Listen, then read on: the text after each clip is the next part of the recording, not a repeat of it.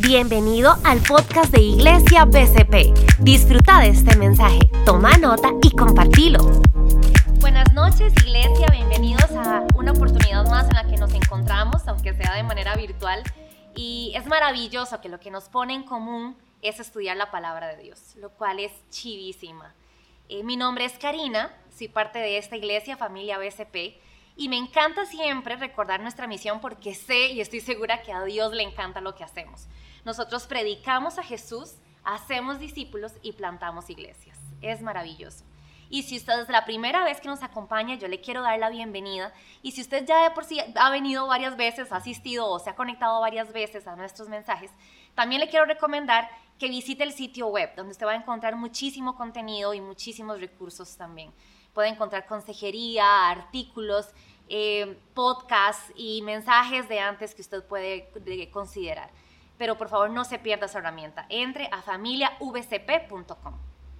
Bien, la semana pasada dimos inicio a una serie y hoy vamos a, estudiar el segundo episodio de la profecía de Abdías, esta serie que se llama Orgullo y Prejuicio. La estamos estudiando y la semana pasada Andrés dio una introducción bastante interesante, importante, que nos pone en contexto para estudiar hoy. La semana pasada Andrés solamente abordó el primer versículo del primer capítulo de la profecía de Abdías, es el libro que estamos estudiando. Y para aquellas personas que no pudieron ver ese, ese, esa prédica, yo no quiero que usted se detenga o que se pierda la prédica de hoy o que se vaya a, desconcentrar por eso. Yo le voy a dar un poco de, de, contexto rápidamente para que estemos todos en el mismo, en el mismo panorama y después usted, después de que termine esta prédica, usted vaya y escucha la de la semana pasada si gusta, pero no se, no se desconecte de esta solo porque no la vio. Yo le voy a dar un poco de contexto para que entendamos todos de qué se trata la profecía de Abdías. Resulta que viene, eh, bueno, no sé si usted, si usted lo sabe, pero si no se lo recuerda, Abraham, ese gran hombre, tiene un hijo que se llama Isaac, que se casa con Rebeca. Y ellos dos tienen dos hijos, uno que se llama Esaú y otro que se llama Jacob. Y ellos dos, desde el vientre de su madre, se llevan mal, siempre se llevan mal. Pero muchos años después, de Esaú se desprende el pueblo de Edom y de Jacob se desprende el pueblo de Israel y estos dos pueblos siguen enemistados toda la vida, muchísimos años. Y lo que pasa en el, en el libro de Abdías es que el pueblo de Edom está tratando de atacar al pueblo de Israel para destruirlo. Y Dios, que una vez más defiende al pueblo de Israel, dice a Edom, un momento, si usted quiere destruir al pueblo de Israel, yo lo voy a destruir a usted. Y entonces lo que vemos en la profecía de Abdías es Dios enviando un mensaje de destrucción, una amenaza de destrucción al pueblo de Edom. Y le dice, alto, porque si tienes malos planes con mi pueblo, yo voy a tener malos planes contigo también. Y esto nos pone en una perspectiva eh, importante. Yo sé que usted podría pensar que, que, es un mensaje viejo o que es un pueblo que no conocíamos o del Antiguo Testamento, pero este mensaje es para usted y para mí también. Más de lo que usted cree este mensaje es para nosotros dos. Y para empezar, le quiero hacer una pregunta. Si usted pudiera elegir una persona, una persona en medio de toda su comunidad, entre sus amigos, su familia, eh, las, personas con las que usted trabaja, sus compañeros de la universidad, una persona en quien usted confía plenamente, que usted dice, a esta persona hasta le doy mi testamento para que lo escriba. Esa persona ya la tiene en su mente ok, usted ya eligió a esa persona que es de íntima confianza. Ahora le voy a cambiar la pregunta. ¿Qué pasa si en esta segunda ocasión yo le doy chance de que usted se elija a usted mismo? Posiblemente usted cambia su de opinión y piensa, ah, no, entonces ya mejor esta persona, yo prefiero yo el escribir mi propio testamento, ¿cierto? Está bien confiar en nosotros mismos, está bien que usted confíe en usted mismo. ¿Sabe cuál es el problema? ¿Sabe cuál es la alerta aquí? Que usted confíe en usted mismo más de lo que debe confiar en Dios. Eso es exactamente lo que le pasa al pueblo de Edom. Ese es el riesgo grande que corre. Y por esa razón el pueblo de Edom está al filo de la muerte, al filo de la muerte literal, literal, Dios amenazándolo de voy a destruirte porque estás confiando más en ti mismo que en mí. Y por eso es que le digo, este mensaje es para usted y para mí, muy a pesar de que es una historia que se desarrolla en el Antiguo Testamento, una profecía que puede parecer vieja, en realidad es algo que nos afecta a todos. Es verdaderamente peligroso que usted viva una vida en la que usted confía en usted mismo más que en Dios. Todo el tablero de su vida, el tablero que conduce su vida, tiene todas las luces encendidas, rojas, gritando peligro en el momento en que usted decide confiar más en usted mismo que en Dios. Y aunque usted piense, ah, no, pero yo sí confío en Dios y este mensaje realmente no me afecta tanto, créame que en muchas ocasiones de su vida usted se comporta más como el pueblo de Edom de lo que usted y yo consideramos. Y bueno, vamos entonces a ver cómo la confianza en sí mismo provoca que Edom se vea atravesando por diferentes escenarios de los que hoy queremos que usted se libre. Y por eso es que los vamos a tomar en cuenta. ¿Cuáles son esas formas de vivir que usted, de las cuales usted tiene que huir? Y por eso es que este mensaje se llama duro de matar, duro de confiar. Porque si usted se convierte en una persona con una confianza dura, firme en Dios, usted va a ser dura de matar o duro de matar. Es difícil destruir a alguien que tiene su confianza firme en Dios.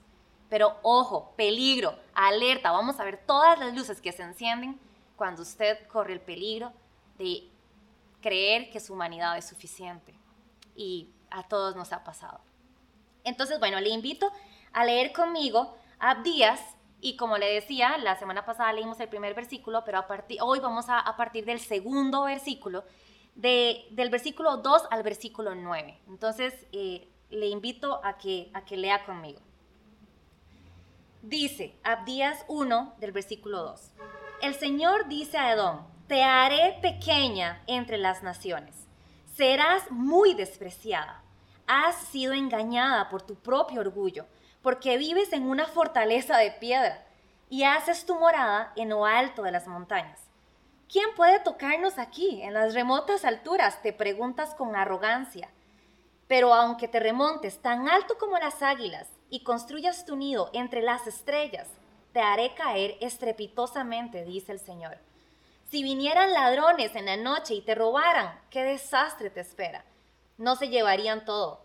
Los que cosechan uvas siempre dejan unas cuantas para los pobres, pero tus enemigos te aniquilarán por completo.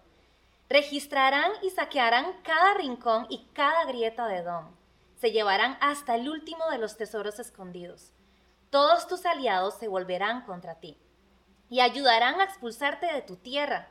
Te prometerán paz mientras traman engañarte y destruirte. Tus amigos de confianza te tenderán trampas y ni siquiera te darás cuenta. En aquel día ni una sola persona sabia quedará en toda la tierra de Edom, dice el Señor. Pues destruiré en las montañas de Edom a todos los que tengan entendimiento. Los más poderosos guerreros de Temán sentirán terror, y todos en las montañas de Edom serán exterminados en la masacre. Qué fuertes, qué fuertes versículos nos toca estudiar hoy, ¿verdad? Pero entonces, si gusta, me acompaña a orar para dar inicio. Gracias Dios, te damos por esta noche, te damos gracias porque tu palabra es viva, es eficaz, y aunque fue escrita en otras épocas, hoy nos vuelve a transformar, hoy nos vuelve a confrontar, Señor. Te pedimos que hables a nuestros corazones y que nos ayudes a encontrar esos puntos y esas alertas en nuestras vidas que son importantes cambiar y rendir delante tuyo. Por favor, permite que nuestros corazones sean una tierra fértil, lista para recibir tu palabra y transformarla en un fruto agradable delante tuyo. Te pido que nada de lo que yo diga estorbe en tu palabra y en tu mensaje y que tu palabra llegue perfecta a nuestros oídos, a nuestros corazones y que impacte nuestras vidas verdaderamente. Lo ponemos en tus manos en el nombre poderoso de Jesucristo. Ok, le voy a dar entonces un poco de contexto para que entendamos de qué se tratan los versículos que acabamos de leer, que pueden ser un poco fuertes. Y usted me puede decir, sí, claro, y vamos a leer solo destrucción, solo amenaza, nada lo que vemos en el panorama se ve con esperanza, porque es una palabra muy fuerte. Es Dios prometiendo destrucción a un pueblo que decidió confiar en sí mismo. Entonces, vamos a, vamos a ver qué es lo que pasa, qué es lo que hace que Edom sea esta tierra contra la que Dios tiene esto, esto tan pesado. Resulta que la tierra de Edom es una tierra que se ubicó en las montañas altas es una, tierra, es una ciudad, un pueblo orgulloso, es una ciudad que inclusive está, está colocada en medio de un lugar importante, un punto clave por donde pasaba mercadería muy importante. Y entonces eso hace que el pueblo de Edom se enorgullezca y confíe mucho en lo que tiene, en el poder que consigue. Inclusive le piden pasar por sus tierras y ellos prohíben el paso y se dan el lujo de prohibir el paso. Son un poquito egocéntricos y, este pueblo de verdad, a pesar de que no son tan ricos y tan poderosos porque no tienen tanta pertenencia, sí que tenían una actitud de orgullo, eh, sin, tomar en cuenta eh, lo que los tenía ahí sostenidos. Ese es el peligro, esas son ese es todo el panorama del, pueblo que vamos a estudiar, eh, pero vamos a ver qué es lo que hay detrás de todo esto y de todo su estilo de vida. La profecía de Abdías que, que acabamos de leer nos muestra el peligro terrible que es vivir confiando en mí mismo. Es que usted nunca va a estar, nunca va a estar más cerca de destruir su propia vida que cuando usted la asume en sus propias manos y trata de sacarla adelante con su naturaleza humana, confiando solo en lo que usted vive y en lo que usted ve. Es verdaderamente riesgoso vivir de esa forma. Y para, tomar en cuenta, vamos a, vamos a identificar las formas, cuatro formas en las que se vive y en las que vive el pueblo de Edom, que nos identifican cómo se vive al filo de la muerte. Vamos a ver cuáles son las cuatro formas de vivir que, que nos hacen vivir al borde, donde estoy al límite de la destrucción. La primera es confiar en sí mismo. Confiar en sí mismo más que en Dios. Eso suena a orgullo también. Lo primero que le dice Dios al pueblo de Edom es, te haré pequeña entre las naciones. Me llama mucho la atención que es lo primero con lo que inicia el versículo, los versículos que leímos. Dios le dice al pueblo de Edom, te voy a hacer pequeña. Y la palabra original, en el texto original en hebreo, eh, significa justamente insignificante, menospreciada. Eso significa que te voy a hacer pequeña. Y me llama la atención y me pongo a pensar, ¿por qué Dios te hace pequeño? ¿Por qué Dios nos hace pequeños? Porque Dios tiene que verse en la necesidad de tratar contigo, con tu vida, con la mía y hacernos pequeños. ¿Sabe por qué? Porque en la grandeza y en la altura nada duele. Ahí no importa nada, ahí no se siente nada. Cuando usted está grande, cuando usted está lleno, cuando usted está completo, ahí nada duele, nada estorba. Y por eso es que Dios tiene que hacerte pequeño primero para trabajar contigo. Pero lo otro muy interesante es que si Dios le dice al pueblo de Edom, te voy a hacer pequeño, es porque primero le permitió ser grande también. Entonces van a haber momentos en su vida y en la mía en la que Dios te va a permitir ser grande. Y van a haber momentos en los que va a necesitar hacerte pequeño para trabajar algunos aspectos. Y es tan fácil de identificar que si usted me dice, ah, bueno, pero no es como que yo confíe mucho en mí mismo, yo confío mucho en Dios, yo me pongo en oración con Él y yo le pido siempre permiso, era lo que uno siempre piensa que es confiar en Dios. Le voy a dar un secreto. Todas las veces que usted ha sentido frustración, todas las veces que usted ha sentido tristeza profunda, todas las veces que usted ve su matrimonio no ir como usted lo soñaba, o sus hijos caminar por un camino que usted no anhelaba para ellos, todas las veces que le rompieron el corazón, todas las veces que usted ha sentido frustración y desesperación, son momentos en los que Dios te está haciendo pequeño. Son momentos en los que quisiste ser orgulloso, en los que quisiste confiar en ti mismo más que en Él, tomar decisiones y Dios tuvo que hacerte pequeño. Y ahí vienen esos sentimientos. Quiere decir que usted y yo ya fuimos grandes y ya intentamos ser orgullosos y Dios quiso trabajar con nosotros pero gracias a Dios por esa misericordia. Bien, cuando usted confía en usted mismo, se levantan ciertas alertas, como le decía, hay algunas luces que se encienden. Y en el versículo 3 vemos tres luces que se encienden para el pueblo de Edom y que se encienden para usted y para mí hoy también. La primera es una seguridad falsa. Usted puede construir una, seguridad falsa. Dice el versículo 3, vives en una fortaleza de piedra. Eso pasa cuando usted construye su vida y usted cree que, claro, ya tengo el trabajo seguro, yo estoy seguro aquí, ya me puedo sentir confiado, esto me da, me da fortaleza, esto me da seguridad. eso es fortaleza de piedra que usted está construyendo, pero es una seguridad falsa, que se cae, que se puede caer fácilmente cuando Dios dice, ah, ah, estás confiando más en ti mismo que en mí. Y es una fortaleza piedra que se cae en un instante si a Dios le place. La segunda luz que se enciende en el mismo versículo 3 es el sentimiento de superioridad. Dice, haces tu morada en el alto de las montañas. Claro, porque ahí viene el pueblo de Edom con su orgullo, eh, colocando su, estadía, su, su casa, su hogar en un lugar alto, pensando que ahí no se alcanza nada. Y se genera un sentimiento de superioridad que a usted y a mí también nos afecta. La persona que vive orgullosa no tiene espacio para nada más. No hay espacio para la opinión de Dios, no hay espacio para ayudar a otros, no hay espacio para la compasión, no hay espacio para el error. No hay espacios, porque mi orgullo no me permite ver eso. Ahí estamos teniendo un sentimiento de superioridad. Y está bien que usted consiga, que usted tenga sus, atributos y que usted logre sus metas y que eso le cause orgullo, eso es normal. Lo que está mal es que yo, que yo sea una persona orgullosa y que confíe más en mis habilidades que en lo que Dios puede lograr. La siguiente alerta que se enciende en el versículo 3 es la independencia de Dios y esta es la más delicada porque aquí nos vemos muchas veces confundidos y viviendo de esta forma. Dice, ¿quién puede tocarnos así en las alturas, en las remotas alturas? Dirás, le dice Dios al pueblo de Edom. Eso es un pueblo, una persona que está tratando de vivir independientemente de Dios. Y le voy a decir, ¿cuántas veces usted ha intentado vivir independientemente de Dios? ¿Sabe cuál es el peligro? que cada vez que usted y yo intentamos ser independientes de Dios, nos colocamos y estamos intentando colocarnos a la altura de Él, tomando decisiones desde la perspectiva de Dios.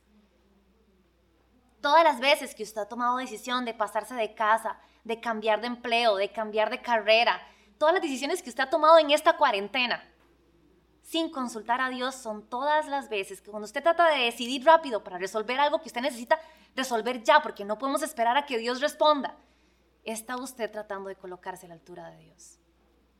No hay nada más desafiante que depender completamente de Dios, pero no hay nada más bueno. Y, la, cuarta, y el cuarto, la cuarta luz que se enciende cuando usted está confiando más en usted mismo que en Dios está en el versículo 4 y es la vanidad. Le dice Dios al pueblo de, Edom, aunque te remontes tan alto como las águilas, escuche eso, y construyas tu nido entre las estrellas, te haré caer estrepitosamente. ¿Usted se imagina qué fuerte que Dios dice, usted puede estar alto, tan alto como el cielo, usted puede llegar arriba, lo más arriba que pueda, pero si usted está confiando más en usted mismo que en mí, yo te voy a hacer caer.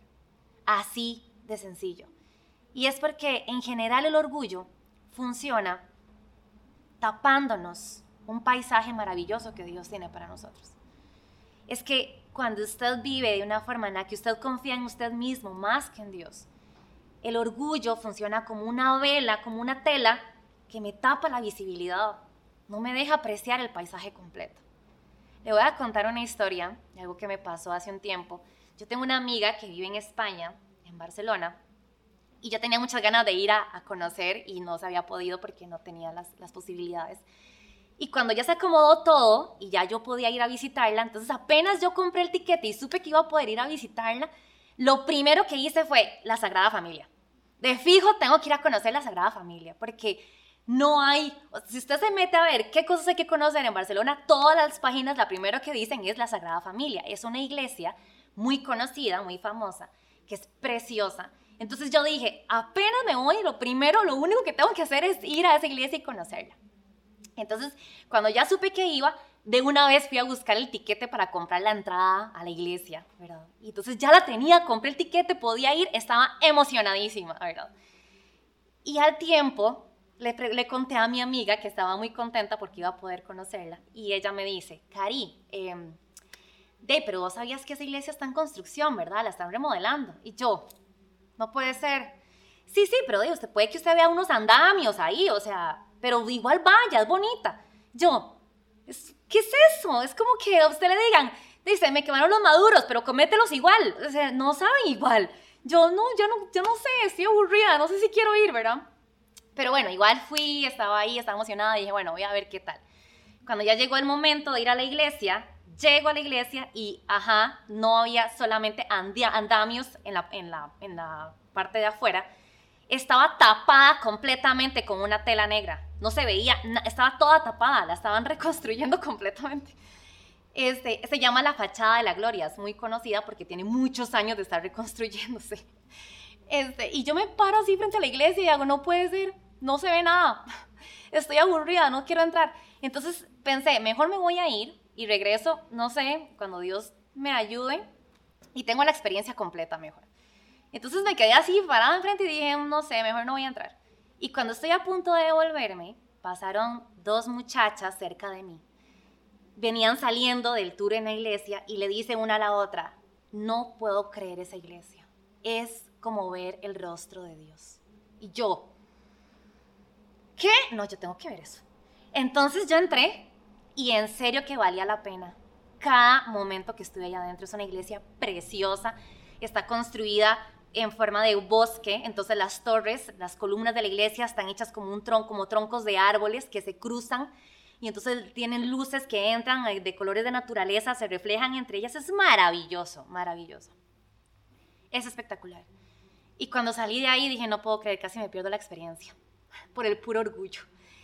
Y es que así funciona el orgullo.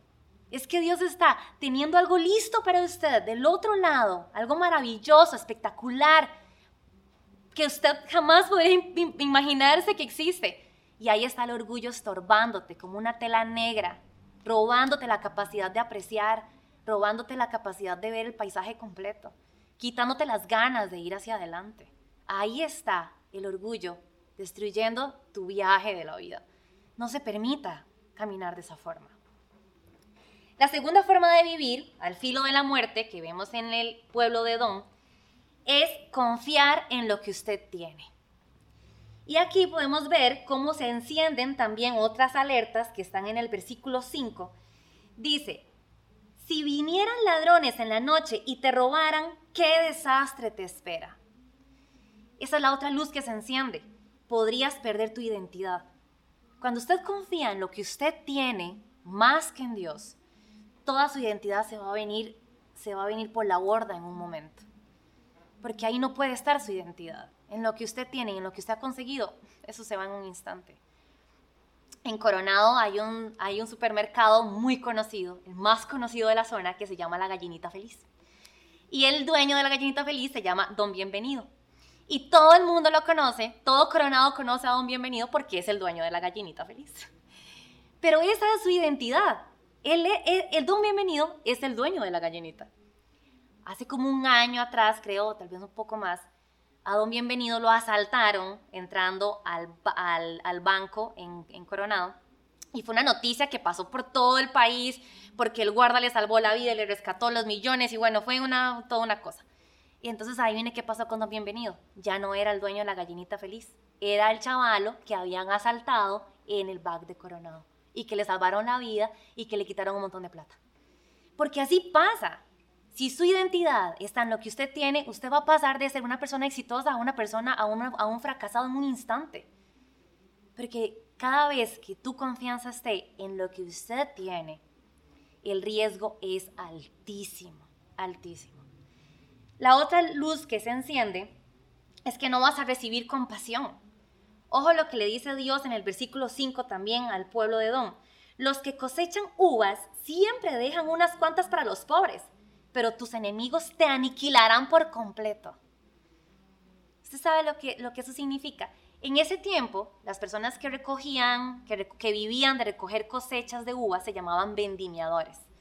Esas personas cosechaban el, uvas, las llevaban, las vendían y ganaban por eso. Pero esas personas que ganaban su salario con eso dejaban algunas uvas que estaban ahí de menos calidad para que las personas pobres pudieran venir tomarlas y ganar algún dinero con eso.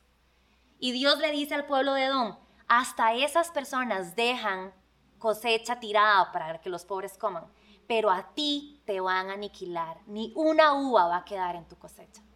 Así de fuerte es la amenaza que Dios le hace al pueblo de Edom. Yo no sé cuántas veces usted ha escuchado una amenaza tan fuerte de parte de Dios en la Biblia, pero dése cuenta que ve, la molestia de Dios ante un pueblo que está poniendo su confianza en lo que tiene. Es Dios diciendo, te, voy, te van a aniquilar, no van a dejar nada en tu cosecha.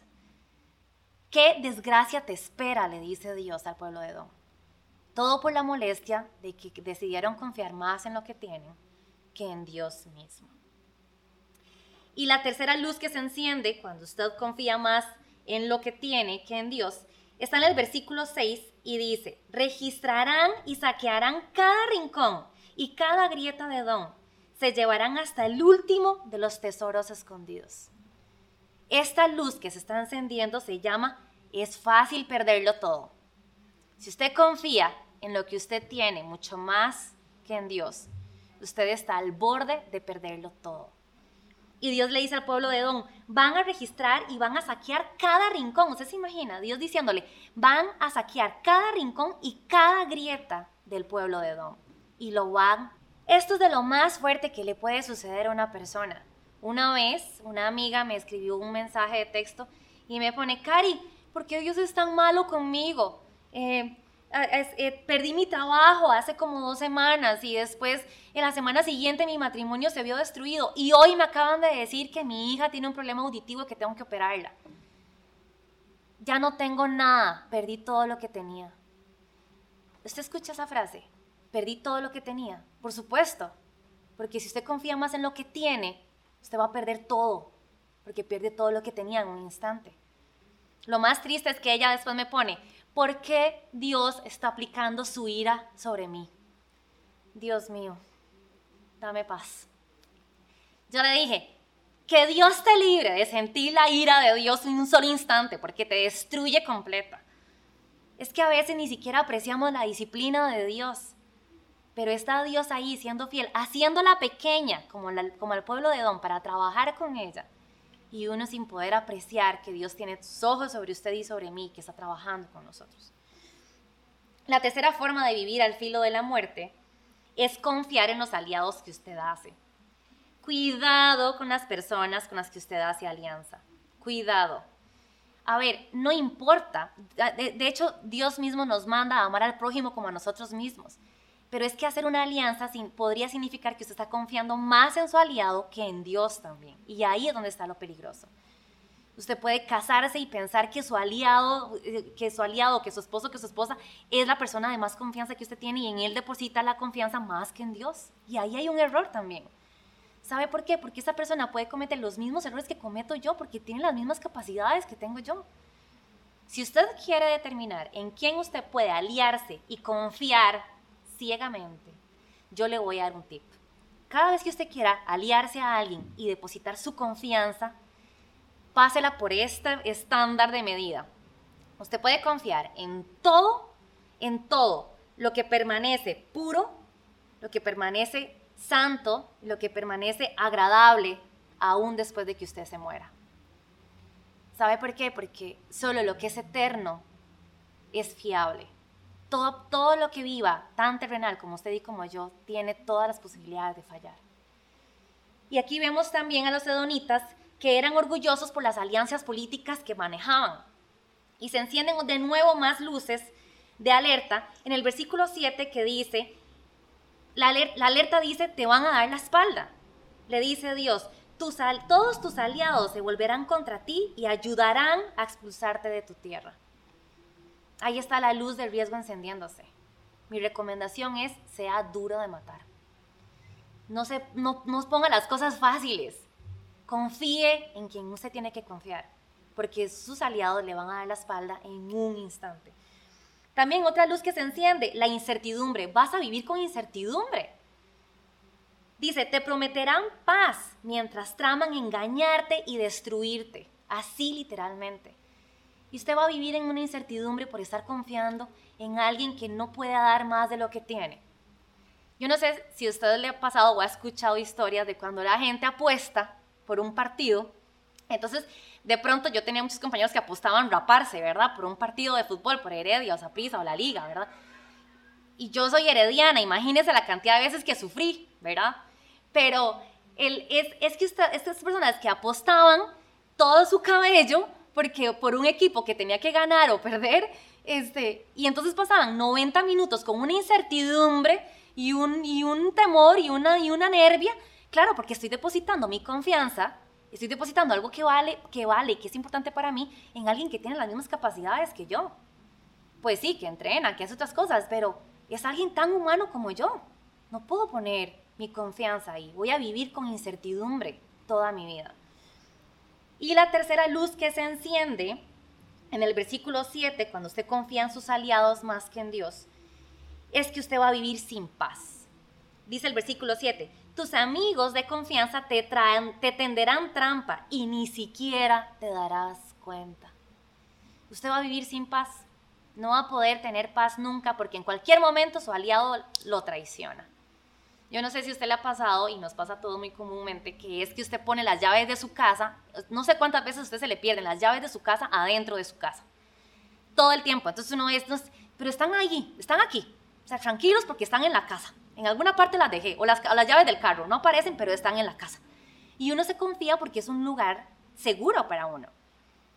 Así de esa manera, como usted pone las llaves en cualquier lugar en su casa, así ponemos la paz en cualquier lugar también porque usted siente seguridad fácilmente, porque encuentra confianza en fácilmente y entonces pierde la paz en un instante poniéndola en cualquier lugar, porque no la cuidamos tanto.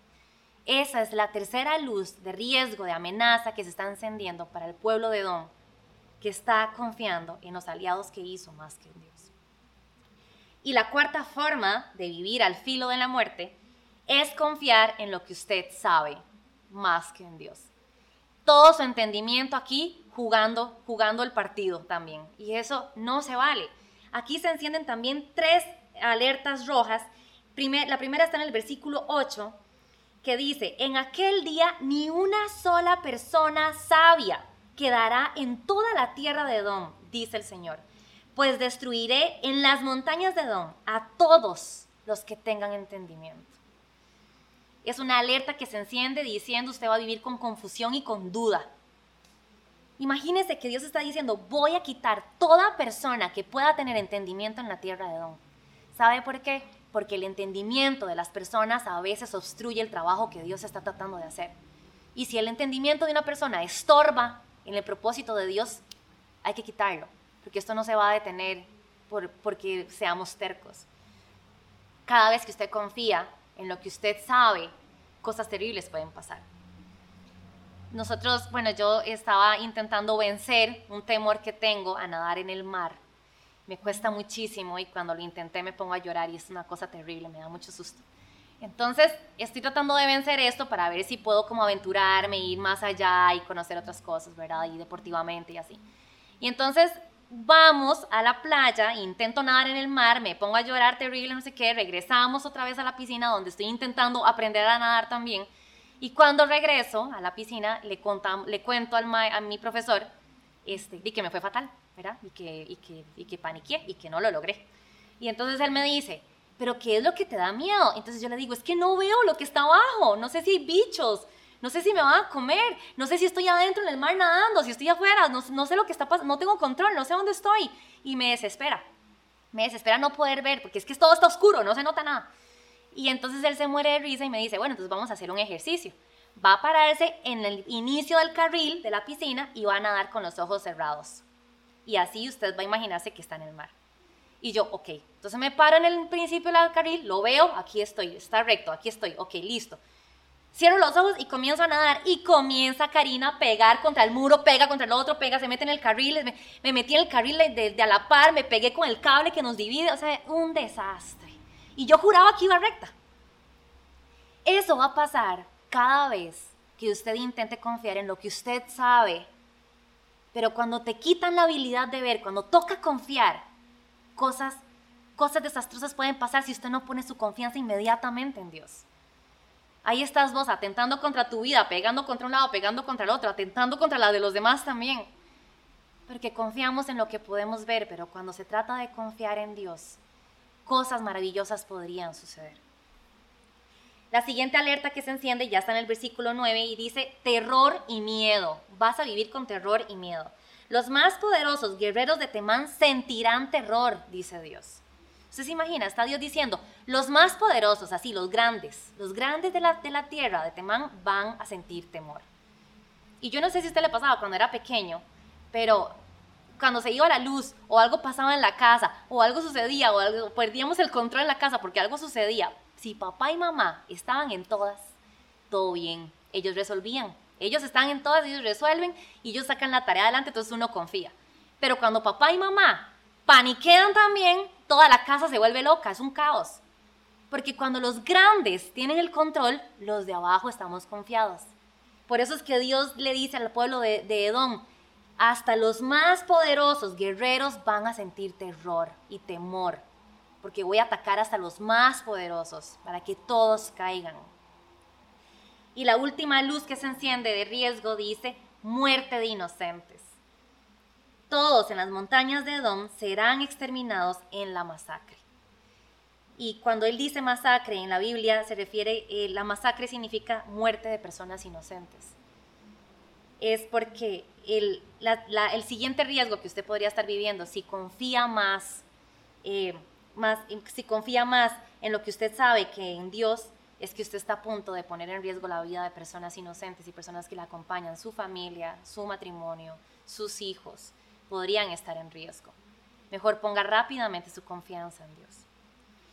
Y bueno, para, para concluir, eh, no quisiera que nos quedemos con una sensación de solo amenaza, de que Dios nos promete que nos, que nos va a ir terrible si no confiamos en Él ya, que de todos modos es urgente, sino que también quiero como que nos quedemos con un poco de esperanza y de ánimo de que podamos ver las, las ventajas que tiene confiar en Dios.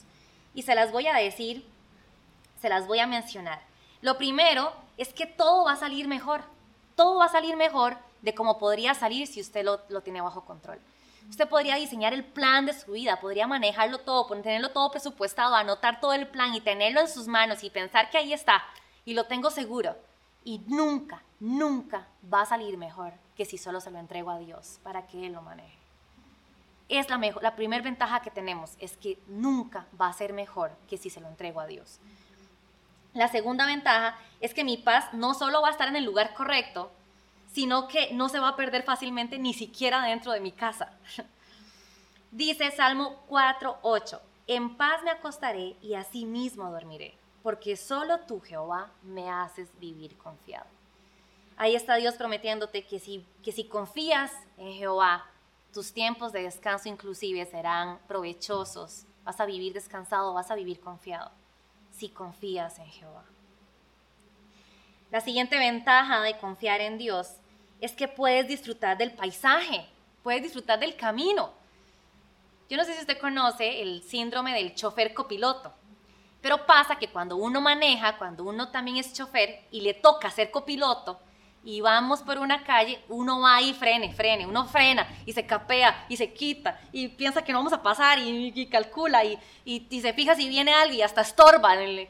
Ese es el copiloto, el, el chofer que es copiloto, que trata de manejar todavía, aunque no tenga el control, y no logra disfrutar el camino.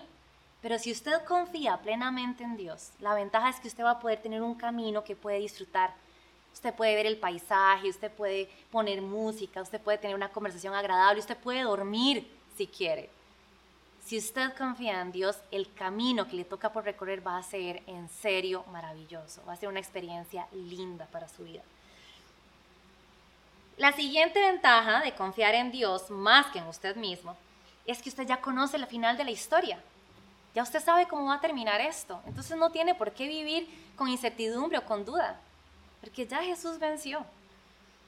Yo no sé si ustedes han visto este, este juego que salió ahora en la cuarentena, que es que se ponen en, en Instagram o en alguna, en alguna plataforma y entonces les hace como un juego al azar y entonces eh, adivinar cosas, ¿verdad? Y entonces hay uno que dice, ¿cómo vas a salir de esta cuarentena? Y entonces sale, y una amiga le salió que, que de, la, de la cuarentena iba a salir con insomnio.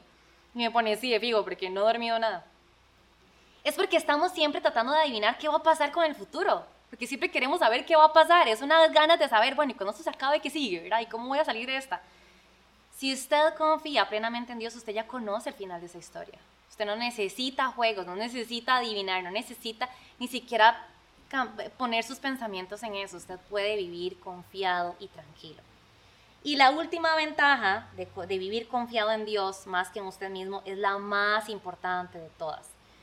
Y de verdad le digo, si usted no ha puesto atención a todo este mensaje o si se lo perdió porque tuvo que ir a pagar los frijoles y viene llegando de nuevo al asiento, no se pierda. Esto es lo más importante de todo. La mayor ventaja que usted tiene de confiar en Dios más que en usted mismo es que usted va a ser duro de matar. Usted, en, confiando en Dios, acaba de asumir una posición en la que usted solo va a recibir bendición de parte de Dios. Y esto solo sucede a través de una transacción perfecta que hizo Jesús en la cruz con usted. Usted y yo en nuestra posición de pecadores solo merecíamos la ira, el castigo, el juicio de Dios. O sea, solo merecíamos cosas malas. Y Jesús viene y toma su lugar y el mío en una cruz. Y a cambio nos da su lugar en el cielo con Dios. Y en esa nueva posición que tenemos en el cielo, juntamente con Cristo, ahí es donde tenemos la capacidad de ser bendecidos. Y ahí solo bendición tiene Dios para nosotros. Es la mejor ventaja que usted tiene de confiar en Dios, que usted tiene una posición de hijo, una identidad que nadie le puede quitar, una identidad que Jesús compró para usted y que en ese lugar solo van a haber cosas buenas para su vida. Y usted no tiene que pensar que de pronto lo que me está pasando es la ira de Dios usted puede vivir confiado porque para su vida solo hay bendición a través de la transacción de Jesús. De modo que eh, lo que quiero es que usted cuide su confianza como el tesoro de su vida, que usted lo deposite rápido en las manos de Dios. Y, y si a pesar de todo este mensaje usted dice, bueno, pero yo creo que a mí me va bien, yo le pido mucho a Dios y yo voy a la iglesia y yo creo que yo tengo una vida saludable espiritualmente, ¿verdad? Le quiero dejar una frase de Charles Spurgeon que siempre me gusta cerrar con una, frase de él y dice, nunca, nunca estamos en más peligro de ser orgullosos que cuando creemos que somos humildes. Por lo tanto, mejor dobléguese delante de Dios. Mejor no trate de vivir en la grandeza. Mejor hágase pequeño solito y que Dios trate con su vida y que Él se encargue de sacarlo de ahí y de mostrarle las cosas buenas que tiene para usted, para su pueblo, para su familia y para su futuro. Si gusta, cierra conmigo en, oración.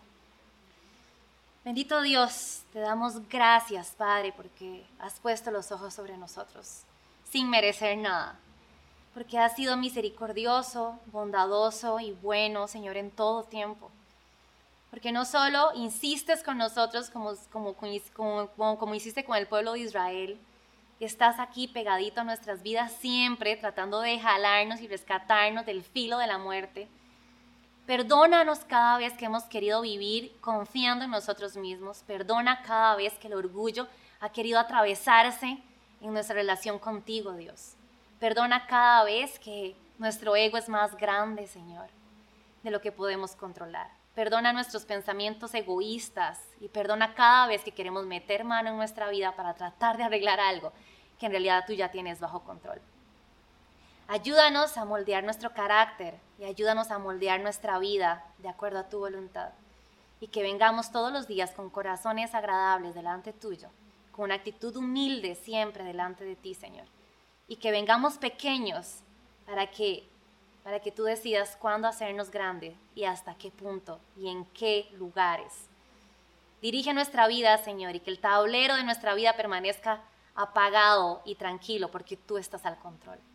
Gracias te doy por este tiempo y te pido que lo que hemos, lo que hemos leído del profeta Abdías se grabe en nuestros corazones y que nunca, nunca queramos vivir por nuestros propios medios y nuestro propio entendimiento, sino que tengamos la capacidad de sorprendernos por las grandes cosas que tienes para nuestra vida.